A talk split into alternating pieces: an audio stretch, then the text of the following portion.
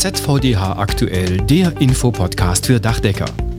Wir blicken diesmal mit Philipp Witte vom ZVDH auf die Messe Dach und Holz im März. Dann geht es um den neuen Mindestlohn im Dachdeckerhandwerk und Feinheiten, die dazu aktuell zu beachten sind.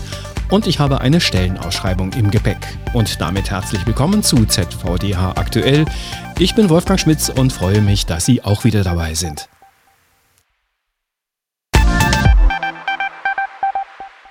Am 5. März ist es wieder soweit, dann startet die Messe Dach und Holz in Stuttgart. Philipp Witte ist als Bereichsleiter Messe und Marketing beim ZVDH zuständig für diese Messe. Mit ihm bin ich jetzt verbunden. Hallo Herr Witte. Hallo Herr Schmitz. Wie ist denn knapp drei Monate vor Messestart der Stand der Dinge? Wie viele Aussteller werden dabei sein und welche besonderen Highlights sind geplant? Wir haben, was die reinen Fakten anbelangt, momentan rund 480 Aussteller. Wir haben aber eine sehr gute Quadratmeterzahl. Wir liegen momentan bei knapp über 33.000 Quadratmetern Fläche und da wird uns allerlei Interessantes erwarten. Können Sie ein paar Beispiele nennen zu Highlights, die anstehen? Also was wir zum Beispiel jetzt für diese Messe neu mit aufgenommen haben, sind unsere sogenannten Workspaces, weil wir gedacht haben, Handwerk, das ist haptisch, das ist sehen, schauen, fühlen, mitmachen, das ist nicht so sehr abstrakt. Darum haben wir verschiedene Workspaces über unsere Hallen verteilt, die sich Themenschwerpunkten widmen, wo wir wirklich sehr konkret entweder Sachen vorführen oder Best-Practice-Beispiele bringen werden. Um das mal zu nennen, also wir haben uns da sechs Themen überlegt. Einmal das, das Thema Personal, weil das einfach immer wichtiger wird für unsere Branche. Dann aber auch das Thema Holz, wo es Richtung Material geht. Thema Social Media und Digitalisierung ist auch so ein Begriff, der uns ja immer so ein bisschen umtreibt. Wie bringen wir das sozusagen ins Handwerk? Ebenso der Begriff Nachhaltigkeit, der ja gerade im Bausektor ähm, sehr weit nachgefragt ist. Aber auch die Themen Klempner und natürlich die Startup-Area, die wir beim letzten Mal schon hatten, die haben wir auch mit dabei. Und was wir auch haben werden, wir sind ja jetzt wieder beim etablierten Wintertermin, das heißt relativ früh im Jahr, ähm, obwohl es wahrscheinlich relativ kühl sein wird, ähm, wartet auf uns dieses Mal ein sehr spannender Außenbereich. Da möchte ich aber noch gar nicht zu sehr ins Detail gehen. Ich denke, da sollten sich die Besucherinnen und Besucher überraschen lassen, denn auch da gibt es dieses Mal erstaunlich viel zu sehen. Sie haben ihn schon angesprochen, den Bereich, der den sogenannten Startups gewidmet ist, also kleinen, jungen Firmen, die noch weniger bekannt sind. Was passiert denn in der Startup-Area? Also zunächst mal in der Tat, das ist ja noch relativ neu. Wir haben jetzt wesentlich mehr Aussteller. Die ursprünglich für die Startups vorgesehene Fläche, die ist bereits voll und wir kriegen nach wie vor Anmeldungen rein. Wir werden die aber auch alle irgendwo unterbringen. Ähm, das wird in Halle 8 zu sehen sein.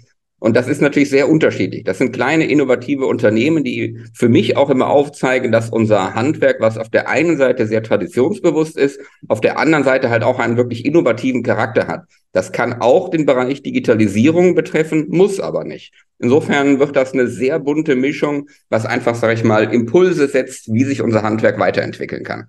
Also ich sag mal, was zum Beispiel eins sein könnte, wäre ein Monitoring-System im Flachdachbereich wo ich äh, mir den Zustand des Daches aus der Ferne anschauen kann, frühzeitig eine Leckage erkennen kann, deshalb auch frühzeitig tätig werde, sozusagen bevor der große Schaden entstanden ist, was dann natürlich auch wieder ins Thema Nachhaltigkeit reinspielt, weil ich in diesem Beispiel eine geringere Teilfläche sanieren muss, als wenn der Schaden wirklich da ist. Der Oder zweite Punkt ist sicherlich dass der digitale Betriebsablauf. Wie strukturiere ich meinen Betrieb? Äh, Digitalisierung sehe ich immer nur als ein Instrument, ähm, was eine Hilfe ist, eine Unterstützung, um die immer mehr werdenden bürokratischen Abläufe zu vereinfachen und zu beschleunigen. Das ist so meine Transformation des Begriffs in unser Handwerk. Nachwuchswerbung ist auch auf der Messe ein Thema. Die Aktion Dachdecker dein Beruf ist mit einem eigenen Stand vor Ort. Gehen Sie davon aus, dass Sie dort die Zielgruppe ansprechen können, also junge Menschen, die noch vor der Berufswahl stehen? In der Tat gehen wir da sogar auch von aus. Ich weiß, das klingt erstmal ein bisschen abstrakt, sozusagen die etablierte Messe, wo die Branche hinkommt, die ja sozusagen bereits bei uns tätig ist. Aber wir werden gemeinsam mit dem äh, Landesverband Baden-Württemberg gezielt im Vorfeld Schulen, Träger, Bildungsorganisationen anschreiben. Wir werden die einladen zu unserer Messe, dass sie sich das anschauen, weil man hat natürlich da wirklich einen tollen Überblick über alle Materialien, mit denen man später zu tun hat. Und wir wollen bei unserem Stand in Halle 8 wollen wir gemeinsam einfach aufzeigen, wie sieht das aus, welche Möglichkeiten habe, was ist das eigentlich nach wie vor für ein toller und abwechslungsreicher Beruf und äh, ein bisschen aufzeigen, dass Handwerk sehr zukunftsorientiert ist und der, sage ich mal, Überakademisierung der letzten Jahre etwas entgegenwirken. Gleichzeitig, das ist sicherlich noch so eine Art Nebeneffekt da, davon, wollen wir auch den Betrieben zeigen, welche Möglichkeiten eigentlich selber zur Verfügung stehen. Also im Betrieb, was kann ich nutzen, um äh, Leute anzusprechen, um Nachwuchs zu gewinnen. Ähm, beispielsweise wird auch der Landesverband Hessen mit seinem Dachmobil vor Ort sein, wo man über die VR-Brille einfach mal digital eintauchen kann in die Welt. Und natürlich auch bei unserem Stand, beim Dachdecker Dein Berufsstand, der sich ja um unsere Homepage dreht, die im Endeffekt Praktikumsplätze und Ausbildungsplätze vermittelt, dass auch wir aufzeigen wollen, was eigentlich alles machbar ist bundesweit. Die Dachdecker Weltmeisterschaft steht in diesem Jahr an und wirft auf der Messe ihre Schatten voraus. Erstmalig wird auch die Dachdecker Nationalmannschaft dort live trainieren. Wie habe ich mir das denn vorzustellen? Das ist für uns natürlich tatsächlich ein besonderes Highlight, dass wir erstmalig ähm, unsere Nationalmannschaft auf der Dach und Holz haben werden. Übrigens auch in aller Acht, äh, direkt auf dem Stand gemeinsam mit äh, Dachdecker Dein Beruf und dem äh, Truck vom Landesverband Hessen. Üblicherweise gibt es da vier Teams. Aus Platzgründen werden wir auf der Dach und Holz zwei Teams haben, die im Endeffekt trainieren. Also das heißt, unter Zeitdruck ähm, möglichst schön ein Modell bauen. Das wird zum einen der Bereich Metall sein und zum anderen wird das der Bereich Steildach sein. Es wird ein Schiefermodell geben und das Ganze dient so ein bisschen als ja Trainingslager im Endeffekt für die Dachdecker WM, die dann Ende des Jahres in Innsbruck stattfinden wird. Aber es zeigt natürlich auch ganz toll wieder, was ein bisschen bei uns möglich ist im Handwerk und schafft natürlich eine gewisse Identifikation auch mit unserem Dachdeckerhandwerk. Vielen Dank, Philipp Witte, Bereichsleiter Messe und Marketing beim ZVDH. Dankeschön. Herzlichen Dank, Herr Schmitz. Weitere Informationen zur Messe finden Sie im Internet unter dach-holz.com. Den Link können Sie in den Show Notes direkt anklicken. Im Dachdeckerhandwerk gibt es seit dem 1. Januar neue Mindestlöhne. Aber Achtung, die gelten nicht sofort für alle. Warum das so ist und was das bedeutet, dazu gleich mehr. Zunächst einmal zu der Frage, welche neuen Mindestlöhne es jetzt gibt. Das sind für ungelernte Arbeitnehmer 13,90 Euro und für gelernte Arbeitnehmer sind es 15,60 Euro. Und für wen gilt nun? Ab wann welche Lohnuntergrenze? Machen wir zunächst den einfachen Fall.